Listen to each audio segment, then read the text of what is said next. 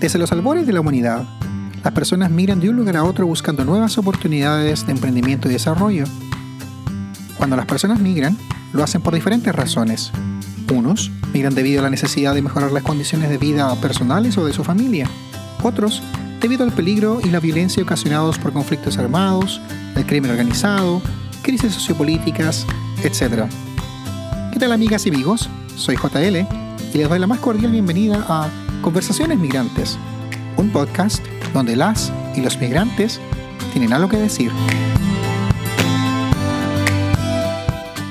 ¿Qué tal amigas y amigos? Bienvenidas y bienvenidos a, a, un nuevo episodio de Conversaciones Migrantes. Hoy tengo el privilegio de presentar a un amigo de la casa, bueno, en realidad a un amigo de mi casa. Su nombre es Sebastián, Sebastián Cueto, chileno, casado, casado y con hijos, con una niña y un chico adolescente. Trabaja aquí como accountant, accountant services, es como un contador auditor o algo así.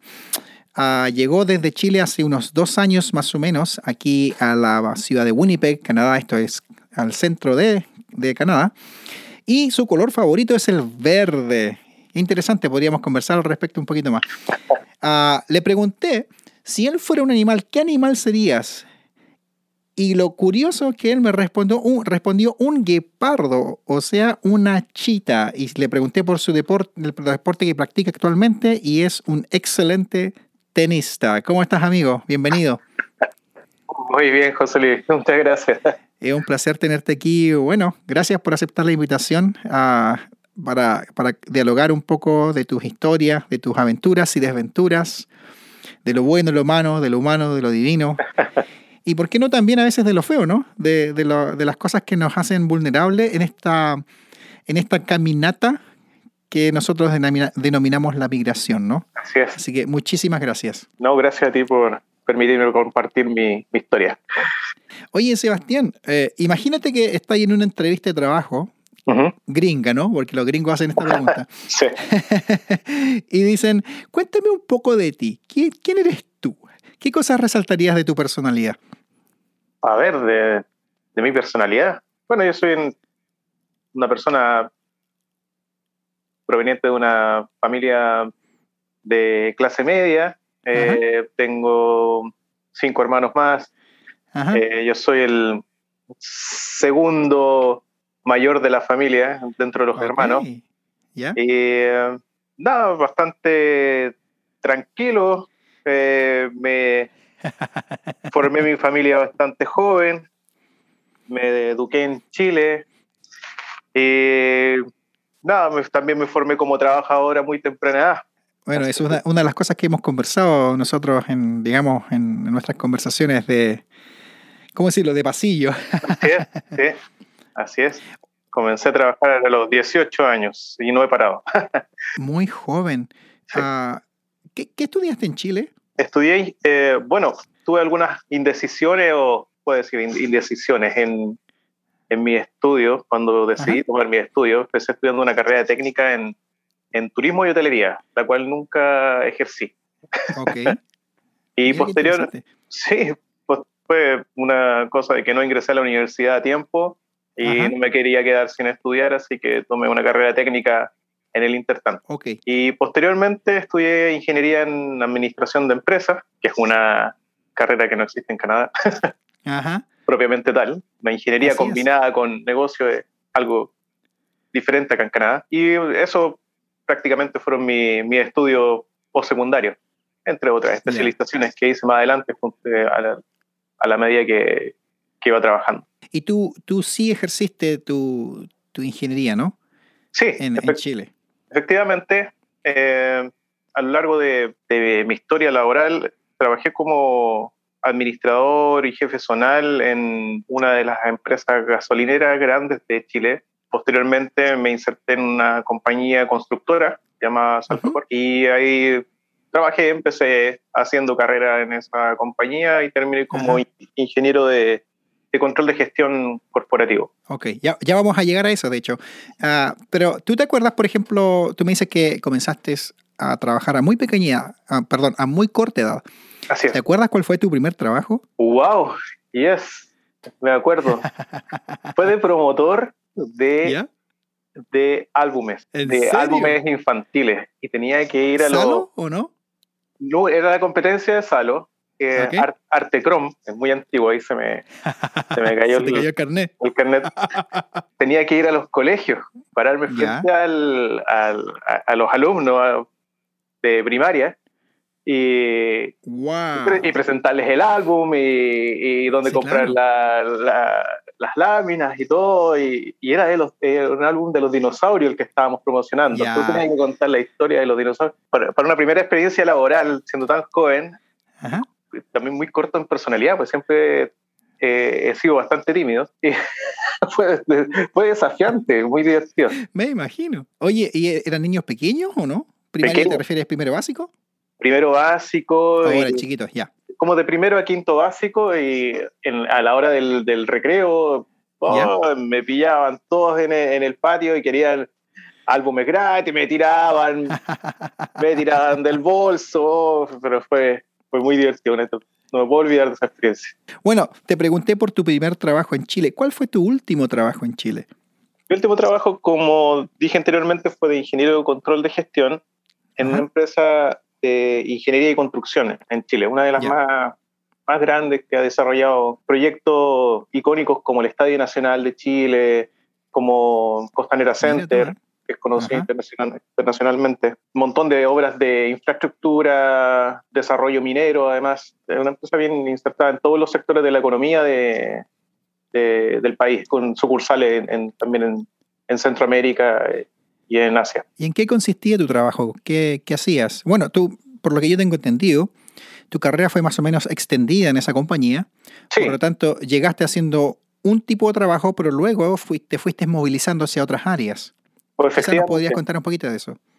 Yo comencé en esa empresa después de haber eh, terminado mi, trabajo como administrador en esta empresa gasolinera, viviendo en Concepción, en el sur. Concepción eh, es una ciudad que está muy como sobrepoblada de profesionales.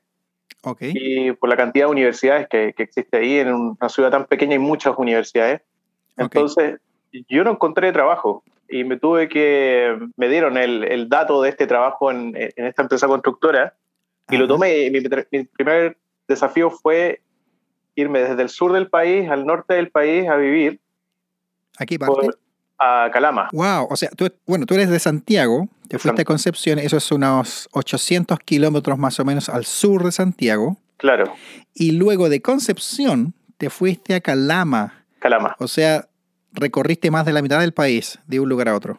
Exactamente, fue la primera vez que me alejaba tanto de mi familia por tan largo tiempo. Estuve trabajaba por turnos y mi primer turno fue de un mes. Entonces fui, fui un mes fuera de la casa, al norte del país, a un rubro el que yo no conocía porque me fui a un proyecto minero en Codel por esta empresa constructora. Y con una categoría bajísima, empecé como maestro. Fue un maestro, pero de oficina. no, un maestro que, ¿eh? no un maestro constructor porque no tenía la, la, expertise, pero mi contrato decía maestro, pero yo hacía trabajo de oficina pero en el desierto, en el medio del desierto. Estuvo muy entretenido. Así que, y ahí empecé a escalar en esta empresa, a, proyecto a proyecto fui avanzando en posiciones, me incorporé a la oficina técnica, después me incorporé al departamento de calidad como jefe de calidad, fueron pasando los años y luego me, me salió una oportunidad de ir a trabajar a la oficina central en Santiago de la compañía, como ingeniero de control de gestión. Es un departamento bien pequeñito, y un apéndice de la, de la gerencia general. Nosotros éramos el equipo que controlábamos todas las obras desde, desde Santiago y preparábamos la información, los paneles financieros para ser presentado a la vicepresidencia y al directorio de la compañía. Mira qué bien. Sí, era un trabajo bien, bien intenso. Bueno, dos cosas. Una, eh, eh, es un trabajo súper importante dentro de cualquier empresa, el control de la gestión. Así es tiene, tiene que ver mucho también con el tema financiero, digamos, cómo se gastan las platas y cómo se invierten. Pero también es muy demandante, me da la impresión. Totalmente, totalmente. Eh, siempre en finanzas y en contabilidad se trabaja mucho con, con plazos que son inamovibles. Entonces, claro. hay ciertas épocas del año en que la presión eh, se incrementa y bueno, uno se va acostumbrando, pero también va pasando la cuenta. Me imagino que esa presión se traduce no solamente en cumplir con, con ciertos protocolos, cumplir con ciertas uh, fechas de, para presentar los trabajos, sino también con trabajar extra tiempo uh, y, y, dejar de lado un poco otras cosas, ¿no? Ah, efectivamente, sobre todo donde está emplazado el, el, el, el trabajo. Yo trabajaba en la capital, en Santiago. Ajá y Santiago es grande y las distancias no son fáciles, la, las distancias son grandes también. Yo vivía en la periferia sí. de Santiago, Ajá. entonces, como tú bien sabes, en trabajos en Santiago y en Chile se trabajan muchas horas, las distancias hacen que uno pase casi todo el día fuera de la casa, proporcionalmente. Pierde mucho tiempo solamente en traslado, ¿eh? es, claro. es terrible eso. Entonces sí, sí, cuando las, estas épocas demandantes de tiempo hacían que la, la convivencia familiar se viese resentida porque uno no pasaba mucho en la casa, y cuando uh -huh. llegaba, llegaba muy cansado, muy tarde por la noche. Entonces, Me imagino, llegabas exhausto, ¿no? Sí, el estrés. No para que ver ni escuchar a nadie. No, costaba mucho eh, desconectarse. Sí, me imagino que sí. Esa es una lucha para muchos trabajadores y trabajadoras chilenas, ¿no? Creo que para, para, para la mayoría, para la mayoría. Sebastián, por lo que hemos conversado en otras ocasiones, ¿no? tú llevas eh, de alguna manera la migración en tu ADN, la llevas en la sangre. Y lo digo porque cuando estabas en Chile, migraste varias veces dentro de tu propio país. Anduviste por muchísimas ciudades, por muchísimas localidades. ¿Podrías quizás contarnos historias de qué localidades has conocido? Bueno, eh, conozco del sur al, al centro y norte del país, en toda su longitud del país y es por causa y ocasión del trabajo principalmente. Siempre me tuve que, que mover. Cuando trabajaba en esta empresa gasolinera, comencé en Santiago, donde Ajá. yo nací en Santiago, me crié ahí, pero después ya cuando me incorporé a esta compañía, me trasladaron al sur, a Concepción. Ya. Yeah. Desde Concepción, como, como dije anteriormente, terminé mi, mi trabajo con esta compañía, empecé a trabajar en la constructora, y la constructora... Ajá eh, desarrollaba proyectos a lo largo de todo el país. Entonces me tuve que claro. mover al, al, centro de nuevo del país, en Machalí, que es muy cerca de Rancagua, cerca también de sí. la región metropolitana. Desde ahí, desde ese centro, tuve que viajar a Calama, Antofagasta, Caldera, Copiapó, muchas localidades en el norte del país, wow. hasta que posteriormente me mudé nuevamente a Santiago. Y desde Santiago me volvieron a trasladar al Ajá. extremo sur del país, muy limítrofe con la Antártica chilena, me moví a Punta Arenas. ¡Wow! Y esa fue o sea, dentro de los años que entre que me empecé a, a mudar de un lado a otro, Ajá. fueron más o menos una la onceava vez que me, ya me mudaba. bueno, mis padres siempre decían que cuando una persona se mudaba de un lugar a otro, ¿no? Parecía gitano. Sí. O gitana, ¿no? Esa era la expresión porque no sí. estaba nunca en un lugar fijo por mucho tiempo. Sí, eso conlleva hartos fenómenos. Uno, bueno, sí. incrementa su poder de adaptabilidad, también eh, elimina ese factor de arraigo, porque uno no se arraiga, arraiga mucho a lo material Ajá. y lamentable no mucho a las personas. También a mí me costó generar lazos duraderos porque no permanecía mucho tiempo en un lugar. Claro, claro. Entonces eso trae algunas hartas consecuencias, buenas y malas. Así es, como todo en la vida, ¿no? Así es.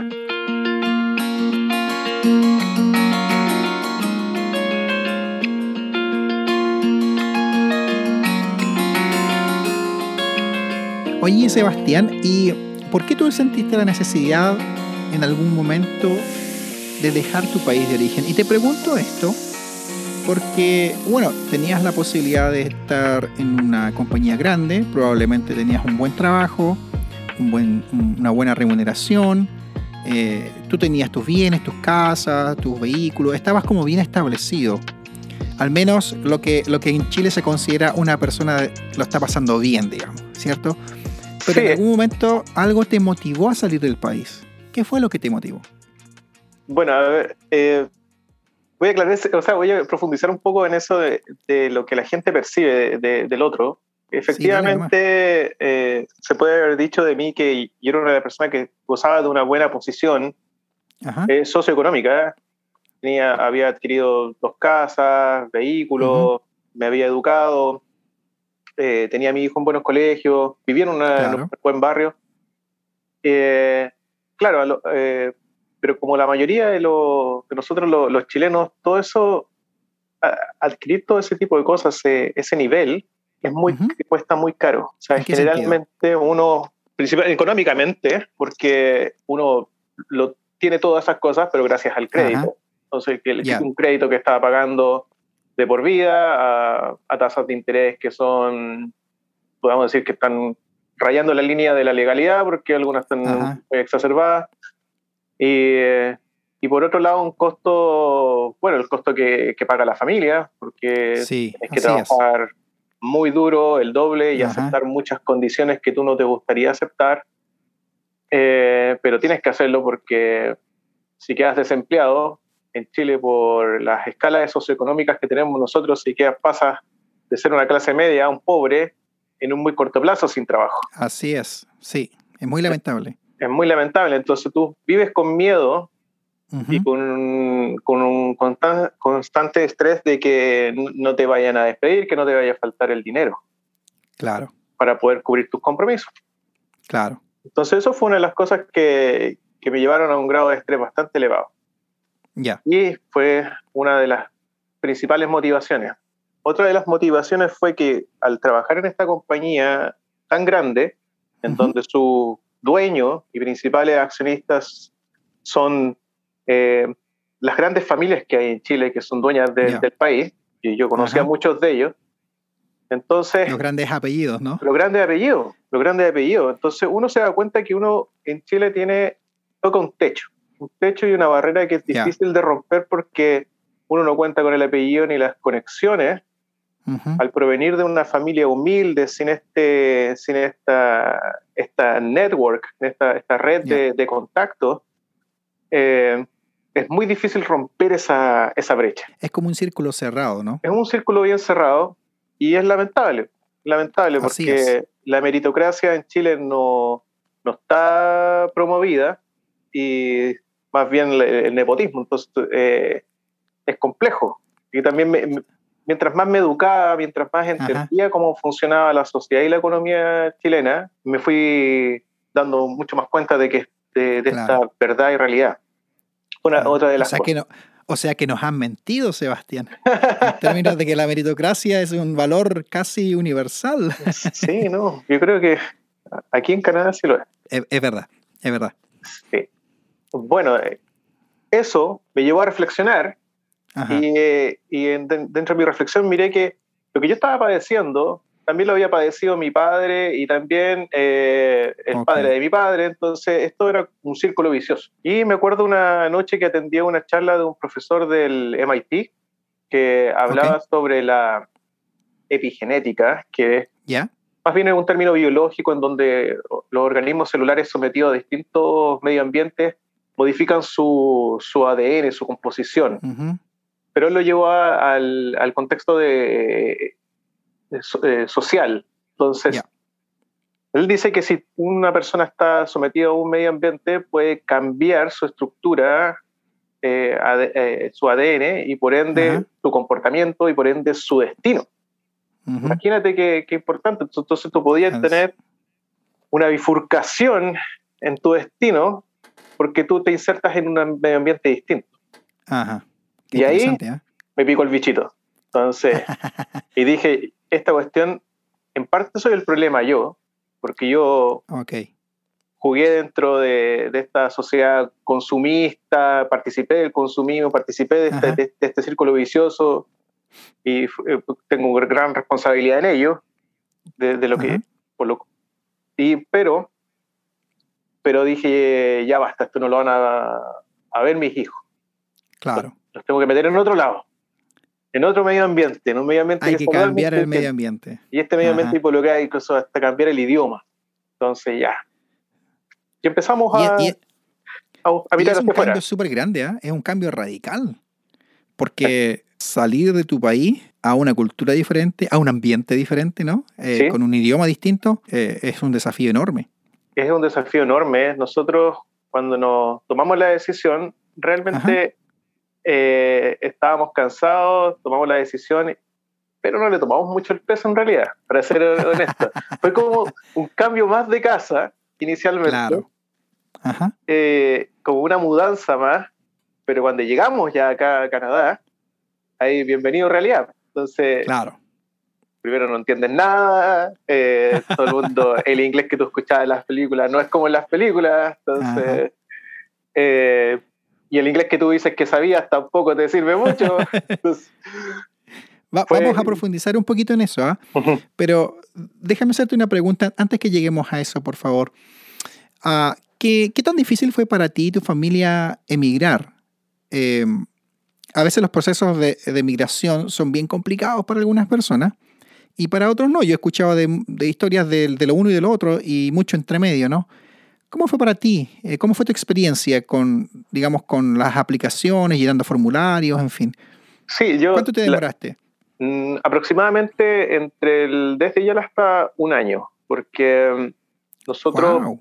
tomamos un, un agente de inmigración eh, que, que- que vive acá en Canadá, en Toronto, y evaluamos las distintas formas de, de, de emigrar de. Chile.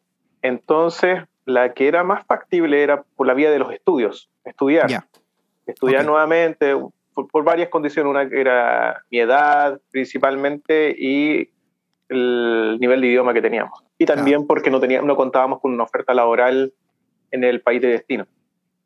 Entonces, Claro, que eso pesa bastante, digamos. Claro. Entonces la vía era por los estudios, entonces yo apliqué a un college acá en, en Canadá, en Manitoba, en Winnipeg, y este college eh, aceptó mi, mi, mi postulación y ahí comenzamos ya a, a ingresar todos los papeles para que nos otorgaran la visa de estudio y a mi familia sus permisos correspondientes.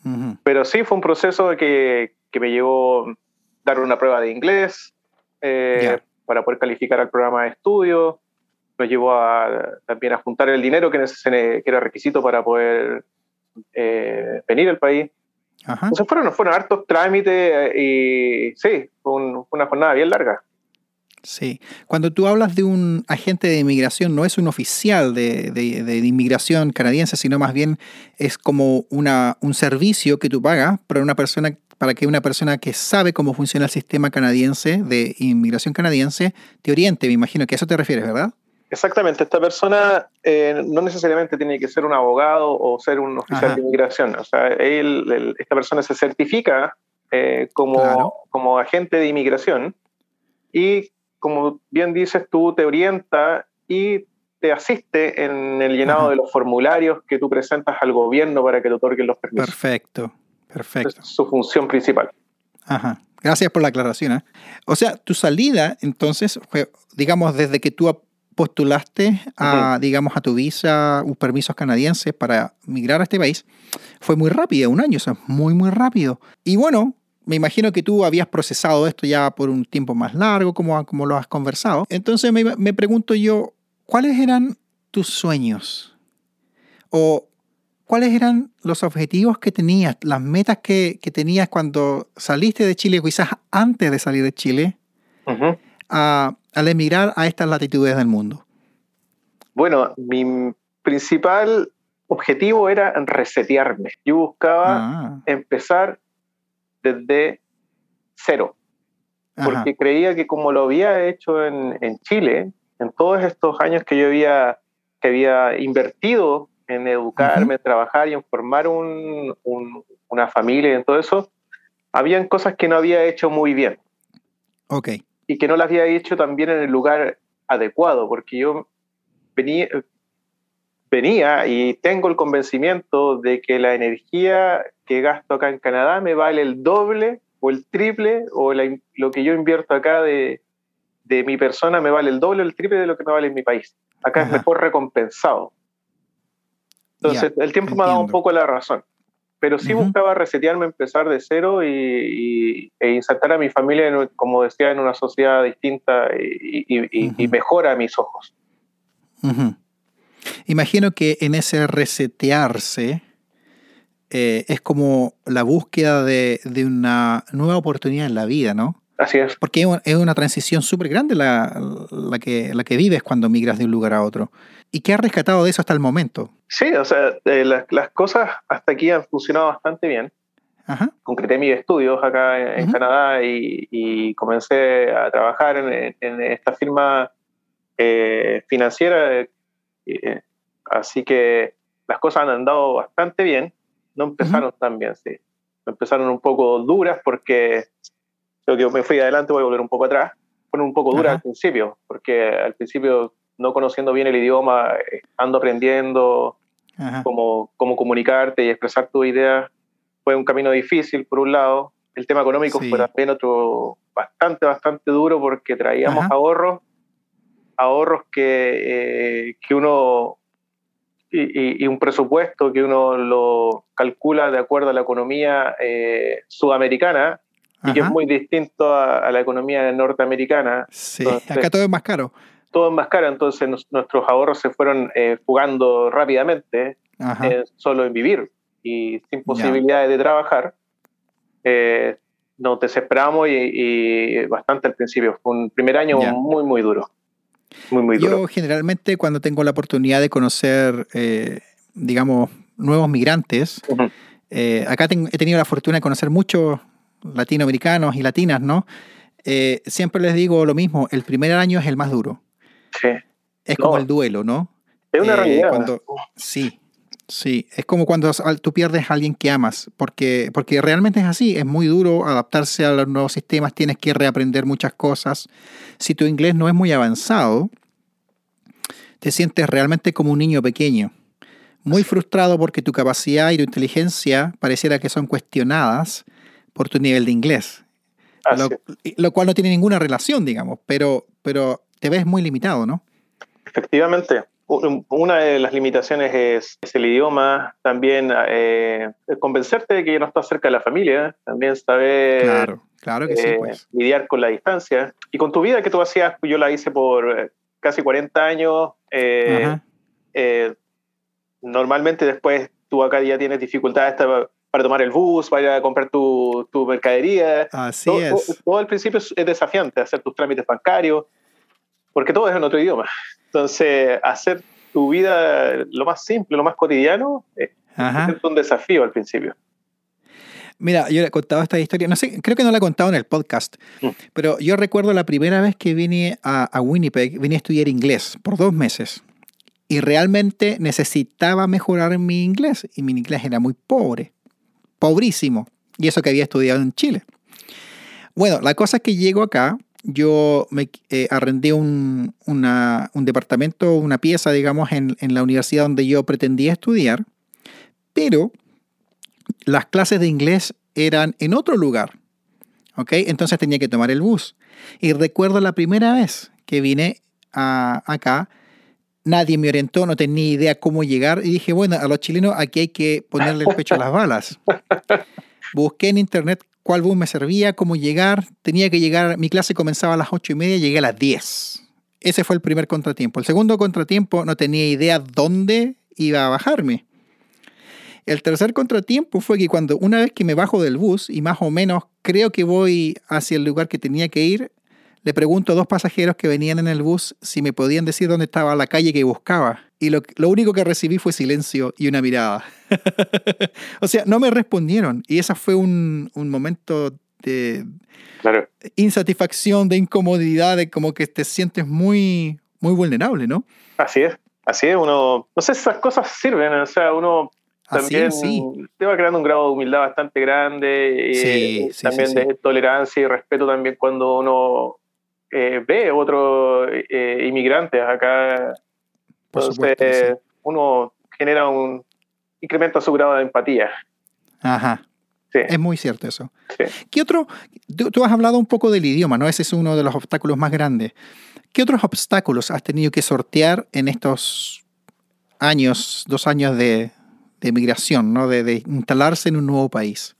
Bueno, todo diferente. La, eh, las leyes son diferentes, la cultura es diferente, entonces nosotros eh, en nuestra cultura chilena somos bromistas, somos, somos muy eh, de piel, eh, nos abrazamos, saludamos con un beso en la, cara entre hombre y mujer, entonces... Acá no hay beso en la cara. Acá no hay beso en la cara, hay, poco, hay, hay, poco contacto físico y poca demostración de afecto en la manera que lo hacemos nosotros. Así es. Entonces, son cosas que uno se tiene que ir acostumbrando también las festividades, o sea, son, son otras las fechas que se celebran, son otro tipo de, costumbres también. Pero es, entretenido, es, extraño, uno se va adaptando, algunas cosas te van gustando, otras cosas no te gustan mucho, y, pero es parte del camino, o sea, Así es. las leyes también han sido otra cosa. Me recuerdo una, una anécdota de, llevé a mis niños al, al, médico y, y estacioné mi, vehículo en el centro. Y um, sin mucho conocimiento de qué significaban los letreros que te indicaban el, eh, cuánto tiempo podías dejar oh. aparcado el vehículo. Claro, la señalética. Voy con los niños al médico, vuelvo y mi auto no estaba. Se lo habían oh. llevado a la grúa. Eran como pasadas las tres y media de la tarde. Claro, vi el letrero luego y, y dice hasta las 3 y media y yo llegué a las 3.35. ¡Oh! No te diste cuenta. Y mi auto no estaba. Cinco minutos. Eso en Chile, mi auto puede quedar una semana ahí. Y a nadie le importa. A nadie le importa, entonces. Pero aquí se lo A no ser que te lo roben. A no ser que te lo roben pasa otra cosa, pero se lo llevó la grúa. Y fue una frustración tan grande porque pleno invierno, con la familia. ¡Oh! ¡Qué terrible! Un frío tremendo y sin saber qué hacer, porque esta es la eh, primera vez que, me, que se llevaba mi auto, no sabía a quién había que llamar. Como, oh, después de una hora encontré el vehículo y, y lo tuve que ir a buscar. ¿Cómo lo recuperaste? Pagando. tuve que pagar, tuve que pagar y, se paga muy caro y ahí lo pude sacar el, el cacharro. Es muy, es muy divertido eso porque en realidad yo he visto eh, a veces pasando por el centro, yo cruzo el centro desde mi lugar de trabajo hacia la casa, ¿no? Y he visto a estos tipos en las grúas, generalmente son hombres, y, los tipos están 325, 328, y están ahí esperando, literalmente esperando. ¿Por qué? Porque esas son vías exclusivas para los, buses. Claro. A esa hora. Claro. En el centro. Entonces, por eso se llevan los vehículos rápidamente. No, ahora ya aprendí. Entonces, lección aprendida. Hay que respetar los letreros pero también son, son parte, como tú dices, parte del camino porque son cosas que uno no sabe. Sí, eh, eh. Cuando tú vienes, tú piensas que sabes mucho inglés. y la verdad es que el inglés que uno sabe, claro, muy cierto, no es, no es el de las películas, ¿no? Así es, pues, no, yo hablaba como Tarzán. Cuando me costaba, me lancé a, la piscina, me, me, atreví a decir lo que quería decir, pero seguramente y, todavía me cuesta, sí, es un camino que uno no, no termina de, de, caminar, o sea, todos los días voy aprendiendo algo nuevo, uno va desarrollando también mayor entendimiento de, de la cultura en, este nuevo, idioma y va a ser interminable el, el, el, aprendizaje, pero, pero uno sale adelante, o sea, se puede, se puede. Oye, y en esta jornada maravillosa, en este trayecto de vida, eh, hay momentos buenos, otros no tan buenos, momentos en los cuales uno choca y lidia con, los nuevos paradigmas culturales, con las formas de decir las cosas, con la manera de pensar de la nueva cultura. ¿Cuáles son las dos o tres cosas que tú dices, sabes qué? A mí me gusta de este lugar. A pesar de que hay cosas que no me gustan, a pesar que tengo que adaptarme a unas situaciones nuevas, pero hay elementos dentro de la, de la gente canadiense o de la cultura canadiense que realmente yo valoro. Han sido un aporte en mi vida. ¿Qué, qué me podrías decir de eso? Bueno, lo, mi primera impresión fue que la gente es muy amable y respetuosa. Le hacen honor al eslogan de la, de la provincia, que es Manitoba amistoso, eh, amigable. Y, y, realmente es así, o sea, la gente es muy, muy amistosa, recibe muy bien al inmigrante, yo me sentí acogido, nunca me he sentido discriminado hasta acá, eh, no como pasa en, en, Chile, que, que, a muchos inmigrantes se, le, se les denigra o se, se les trata de una forma diferente, inferior. Acá no, acá no, no, no, he corrido esa suerte. Eh, uno también interactúa con muchas culturas, entonces eso es una garantía. Así es. Pero eso, mi, mi primera impresión fue de aceptación y, tolerancia. Y eso me gustó mucho. La gente también muy respetuosa. Eh, el factor de riesgo muy bajo. también, porque la delincuencia acá prácticamente yo no la he percibido como la he percibido en mi país. Cosas que me han gustado mucho. ¿Se te ha quedado alguna vez las llaves en el auto? ¿Y la, Se me han ¿Ya has quedado, encontrado el auto ahí mismo? se me han quedado la llave en el auto, los vidrios abajo, se me ha quedado la llave en la puerta de la casa, Ajá. se me ha quedado la puerta abierta. Me ha pasado de, de- de todo lo que he facilitado de todas formas que me roben, pero todavía no me pasa. Me encanta eso de, de vivir acá, de sentirme seguro, de poder sacar mi celular en cualquier parte, poder hablar libremente, Sí. andar con cosas que tú crees que son de valor, cuando en mi país tenía que esconderlas. Cuando Ajá. entonces, también me gusta lo limpio que es la ciudad y cómo se invierte el, el aporte de los ciudadanos en los ciudadanos. Eso me gusta Ujú. cómo se, se mantiene la ciudad y uno ve que, que hay un, un gasto público importante y, y una vuelta de, de, lo- de las contribuciones que uno paga al, al gobierno. Así es. Y eso es algo que nosotros, eso es algo que nosotros no tenemos muy internalizado en, en nuestras culturas latinoamericanas. Nosotros sentimos un poco menos que el Estado nos roba. a veces. Así es. Pero claro, también se ve el despilfarro y se ve la mala inversión de los recursos que todos ponemos con, nuestras, con nuestros impuestos, ¿no? ¿no? No voy a decir que Canadá es el paraíso, No, porque no lo es. Sin embargo, uno ve eh, la inversión pública Sí. y uno valora eso. Si tú vas al, al hospital, aquí no hay, al menos en nuestra provincia no hay um, eh, sistema de salud privado, entonces si tú vas al hospital y tienes una enfermedad o un accidente o lo que sea, te atienden, te, te dan el mejor servicio disponible y cuando sales no pagas nada. Así es. E- Eso es una maravilla. Así es, eso es, es, es una maravilla. La, la infraestructura de la ciudad. Por ejemplo, eh, Winnipeg tiene la misma cantidad de habitantes que la comuna de Puente Alto en, en Santiago, de Ajá. Chile. La misma cantidad de habitantes, 700.000 habitantes y un poco más. Y acá la cantidad de hospitales, clínicas, tiendas de, de supermercados, la, la cantidad de, de- de- soluciones que hay para, para los habitantes se multiplica muchas veces para la misma, para, mi- para la misma cantidad de habitantes. O sea, aquí Ajá. nunca, yo nunca he encontrado un servicio saturado. O, sea, o tener que hacer una fila, si fuera de épocas de COVID, de tener, que, eh, Sí. tener que hacer una, una fila para acceder a algún servicio, a algún producto. O sea, a- eh, lo percibí al Eh, llegar. Es muy cierto. Entonces eso, eso es algo que a mí me ha llamado la, la atención y me gusta mucho acá. Es un placer llegar a ir al banco porque en realidad si tienes que hacer cualquier trámite, en general las filas son 3, 4, 5 Es, personas. incre- antes es tú. increíble, es increíble. Sí, no, eso Sí. es Y a la hora que vayas. a la hora que tú vayas. No, eso me, me ha gustado Ajá. mucho. Realmente hasta, hasta aquí mi experiencia ha pasado de ser de, de- de menos a más y eso Ajá. hoy por hoy puedo decir que estoy bastante satisfecho con la, con la decisión que tomé, que tomamos como familia en realidad. Bueno, me alegro muchísimo por ustedes y para nosotros, bueno, personalmente como yo tengo cerca, eh, para mí es un privilegio tenerlos a ustedes en nuestras vidas también. Sí, Así que estamos contentos por esa decisión. igualmente. Sí.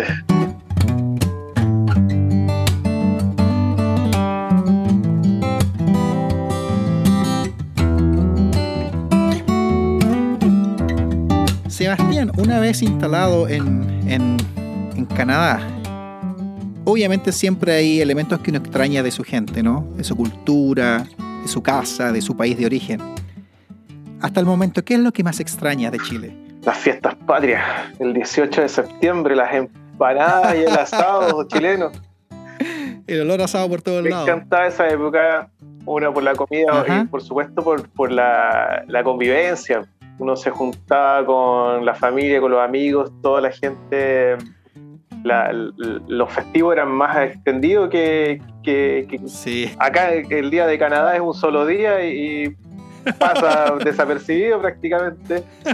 Pero en Chile la cantidad de, de humo por los Feriado. asado, de parrillas prendidas, era pero oh, sí. eso sí que me, me encantaba. Es una de las festividades que más he hecho de menos. Las navidades y años nuevos, por todos los cambios de, de residencia que tuve dentro del país, nunca fueron, pasaron de ser un problema a no un problema. Ya me acostumbré a, a como estar lejos, por ejemplo, de mis Oh. padres o de mi hermano en, esas fiestas. Pero para los 18 de septiembre tratábamos de juntarnos. Siempre hay como fechas claves durante el año que uno se junta con otras personas y, Sí. bueno, come bien, lo pasa bien, Uy, sí, se ríe mucho. muy bueno. Hay harta convivencia. ¿Alguna comida que, que, extrañes también, aparte de los asados? Sí, en realidad, a diferencia de acá de, Canadá, en Chile contamos con varias comidas como típicas, ¿cierto? De la cazuela, eh, los porotitos con, con rienda, cosas así. Unos porotitos granados. Porotitos granados, las humitas, el oh. charquicán. Uno, uno puede empezar a nombrar una lista de, de comidas que, que provienen, tú sabes bien, de, de las recetas del campo. De, de, Y acá en Canadá, te pregunto cuál es tu comida típica. Y no hay una comida bastante representativa de Canadá. Son muchas las culturas que eh, convergen acá. entonces, cuando quiero probar algo propio, propio de Canadá, y te dicen Putin. Y, son claro. papas fritas con algo más. Entonces, son muy, muy ricas, pero uno no, sale mucho de. no tiene una variedad muy grande.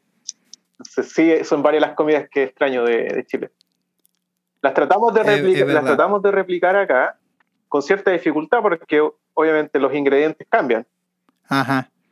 Claro, eh, esto es interesante. Hay un programa en Chile que daban en Canal 13, no me puedo recordar el nombre, pero eh, todo el tema de la migración gira en torno a la comida. Lo encontré muy, muy bueno. Lamentablemente estos programas se van a las ciudades grandes, ¿no? Toronto, Vancouver, Montreal. Pero, pero Winnipeg no es una ciudad grande. No, para nada. No es de esas ciudades populares, ¿no? Entonces a nosotros nos cuesta más encontrar los ingredientes para traer algo de chilenidad a, nuestra, a nuestro diario vivir. Así es, tratamos de hacerlo. Tratamos de hacerlo. siempre, ¿eh? Sí. Sin embargo, una de las cosas, no sé si, si tú has tenido la oportunidad, pero una de las cosas que yo aprecio de acá, de esta ciudad específicamente, es que hay una cantidad de restaurantes, sí. pero de todo el mundo y tienes acceso a comer comida, pero de todo el mundo. Así es. De los cinco continentes. Así es. Y eso es un privilegio. E, exactamente, y, atendido por, por originarios, personas, porque en Chile pasa que tú vas a un restaurante eh, chino y te atiende un peruano, y, vas a un italiano y te atiende, no sé, otra persona de chileno. Entonces, como que la, la comida que dice ser tradicional de ese país no lo es. Aquí sí. Claro, y además que siempre en, la comida también salen temas de conversación y tú puedes hablar con los dueños o con los meseros, en fin. Eso, eso, eso a mí me gusta mucho de acá.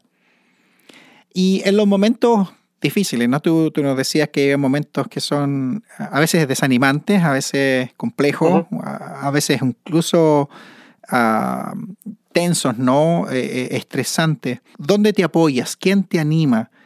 ¿En qué, ¿En qué te afirmas para decir, ok, yo tomé esta decisión, que es una decisión grande, estoy enfrentando las consecuencias de decisión, pero, pero quiero seguir adelante?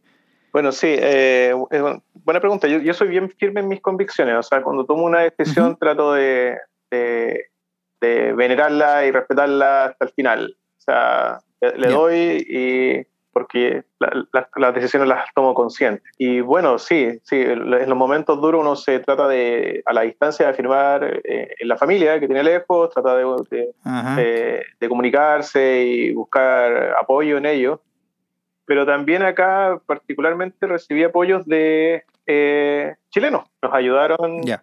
Eh, en un principio la, nos, acercamos a la Asociación Chilena acá en Winnipeg eh, como voluntarios de una festividad que se llama Folkrama.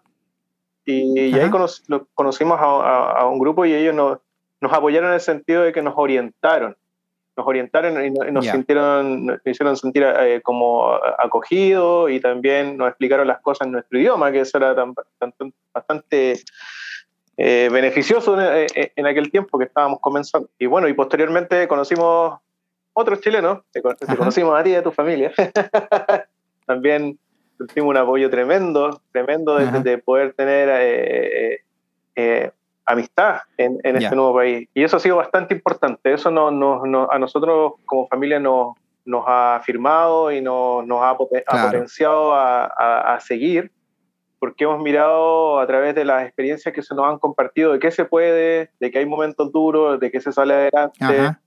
Y también hemos visto lo que queremos que, se pueden conseguir grandes cosas, que uno, eh, uno necesita apoyo, o sea, por mucho que uno diga, puedo hacerlo solo, no, se puede.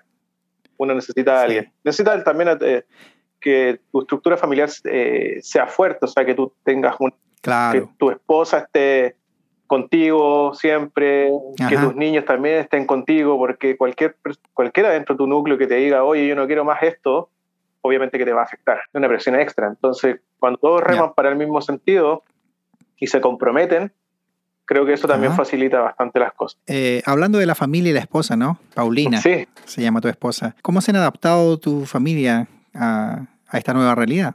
Sí, para mi esposa ha sido un proceso un poco más lento en la integración en esta sociedad, porque ella no tomó, no tomó estudios acá en Canadá, ni tampoco eh, ninguna especialización, ni en el idioma, ni en ningún eh, programa, programa específico, ninguna carrera. Entonces ella, para ella ha sido un poco más duro, ella comenzó a trabajar eh, y, y, avanzar eh, mucho más lento, pero ya a esta altura ya está mejor, ya está, se siente más, más confiada, ya hace su, hace su vida normalmente. Eso en cuanto a ella, para, para mis niños no fue nada, o sea, ningún problema. Los míos eh, a los pocos meses ya estaban adaptados, como que pasaron de un colegio al otro sin problema. Hoy por hoy mi, tienen excelentes calificaciones, les va súper bien, totalmente adaptados. Lo que pasa con los niños es que ellos llegan acá, se adaptan rápidamente y comienzan a hablar inglés nomás.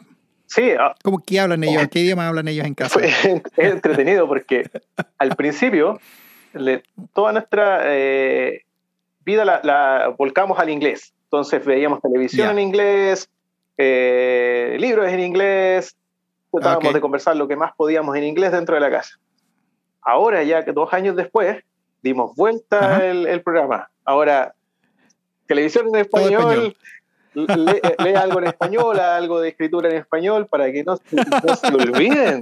A veces confunden, yo no, porque ellos en su, son chicos, entonces 14 y 9 años, entonces hay muchas palabras que en español no las aprendieron. Entonces, por, por el grado en que llegaron en su educación allá. Y eh, entonces hay palabras que no conocen. A veces yo les hablo y me dicen, ¿y qué significa eso? Entonces, ha sido, Muy cierto. Ha sido, ha sido interesante, entretenido.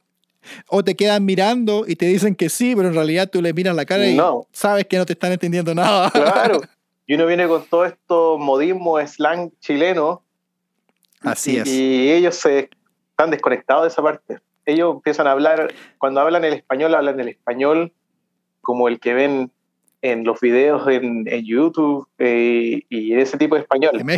más mexicano. sí. Más, más, más, correcto. ¿No te, ¿No te, ha pasado a ti que de repente cuando estando acá tú piensas, oye, ¿realmente los chilenos hablamos muy mal el español? Yo creo que sí. Dicen que los que mejores hablan en español son los peruanos. Sí, hablan muy bien, muy correcto. Coincido totalmente. Nosotros sí. pues, podemos decir muchas cosas con una palabra, hablamos a una velocidad increíble. No, difícil. Vamos, vamos a comparar algo y le describimos la cosita con la cosita de la cosita y la otra persona tiene que entender de qué rayo estamos hablando. No, claro, sin decir que la cantidad de groserías que usamos.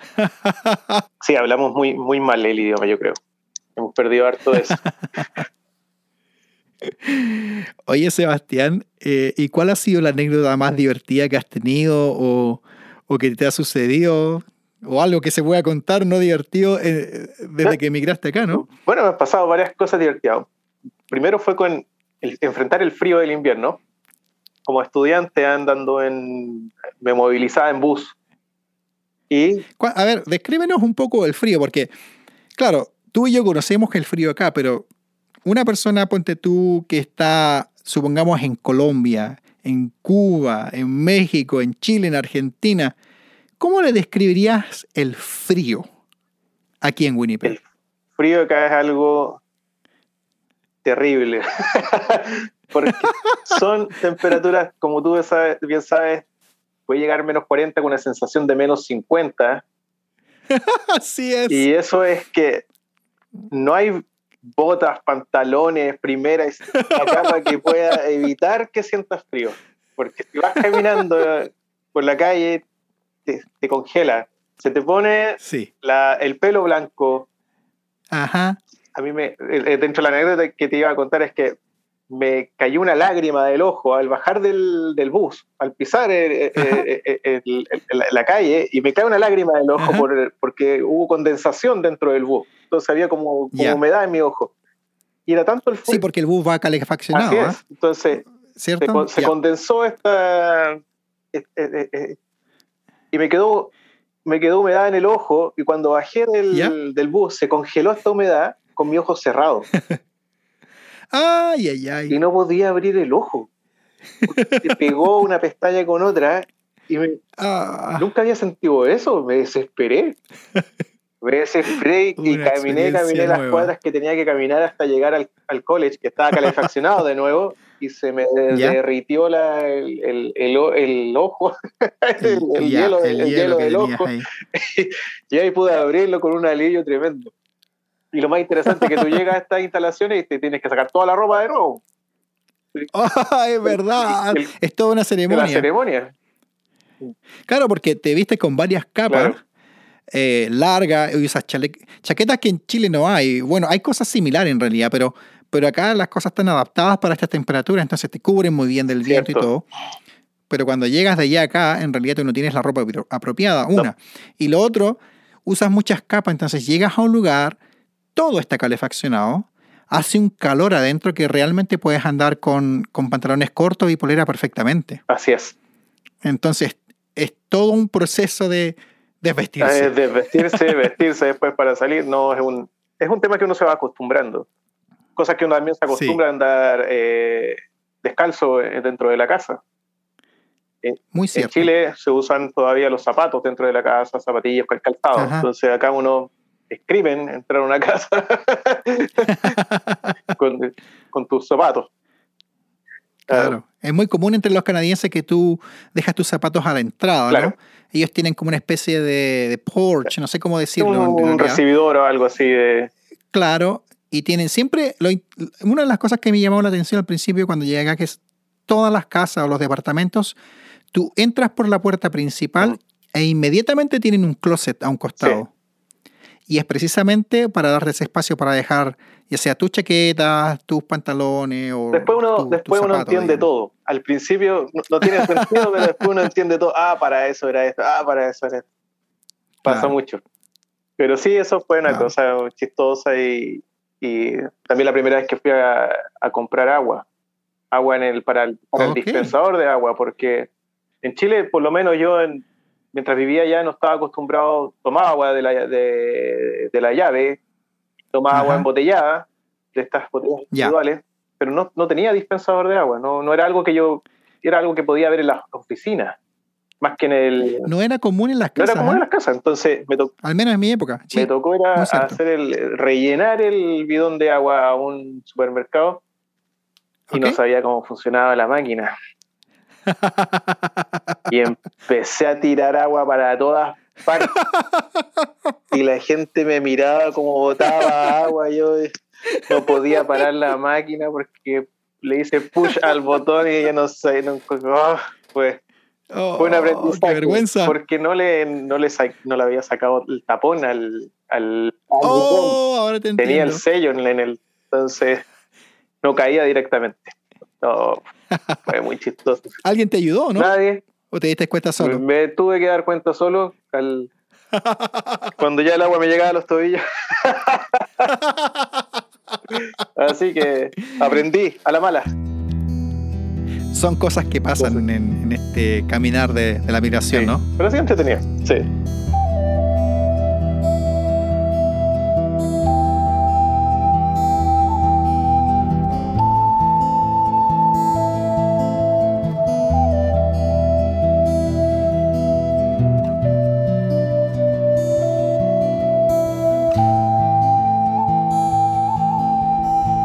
Oye, Sebastián, quiero agradecerte por tu tiempo, por tu honestidad, por tu transparencia, ah, por compartir también de, cosas que son a veces tan privadas, ¿no? y, colocarlas ahí en un micrófono eh, no es tan fácil. Así que gracias por eso, por tu tiempo, por tu amabilidad de compartir tus historias, tus ideas, tus pensamientos. No. De todo un poco. Me hubiese gustado hurgar más en otros temas. Sin embargo, todavía tengo una última pregunta que hacerte. y se la hago a todos los invitados porque creo que cada invitado o invitada eh, provee de, alguna perspectiva, de un ángulo eh, diferente o, responde desde una perspectiva diferente la misma pregunta, ¿no? Ah, yo cuento que hay personas que van a escuchar este, este podcast y ellos están en esa etapa quizás de pensar o imaginar eh, que algún día van a vivir en otro país. Ah, ¿Qué sugerencias, qué ideas, qué consejos tú le darías a esas personas que están pensando emigrar de un país a otro? Primero que se atrevan, se atrevan.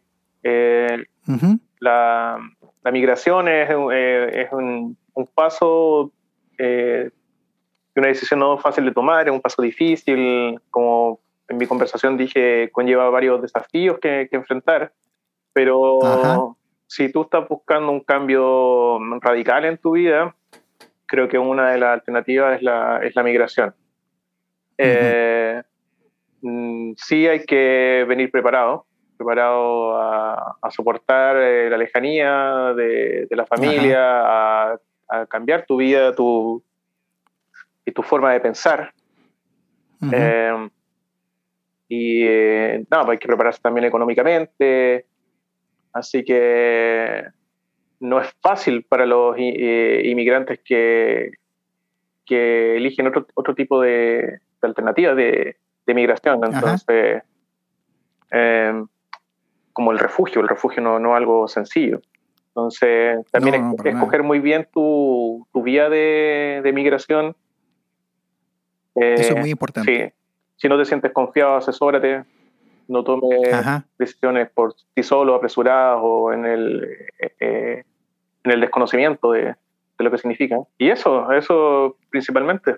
Esos, esos son consejos muy prácticos, así que muy agradecido nuevamente Sebastián por tu tiempo. Gracias a ti, José. Gracias por compartir tus historias y bueno, a aquellos y aquellas que eh, escucharon este episodio, espero que haya algo dentro de este episodio que les sea de utilidad.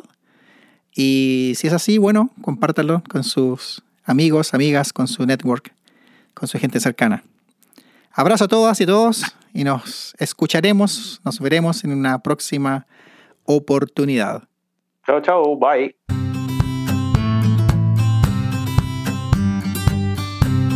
Esto fue Conversaciones Migrantes. Gracias por escuchar el episodio de hoy. Suscríbete y descarga nuestros episodios de Conversaciones Migrantes en tu plataforma favorita. Síguenos en redes sociales en nuestras páginas de Instagram y Facebook. Búscanos como Conversaciones Migrantes. Y no te olvides de contarle de nuestro podcast a tus amigas y amigos en tus redes sociales. Si el episodio de hoy fue de tu agrado, cuéntanos qué fue lo que más te gustó. Y si tienes preguntas, sugerencias o algún comentario, envíalas al email conversacionesmigrantes.gmail.com. Hasta la próxima ocasión. Bye.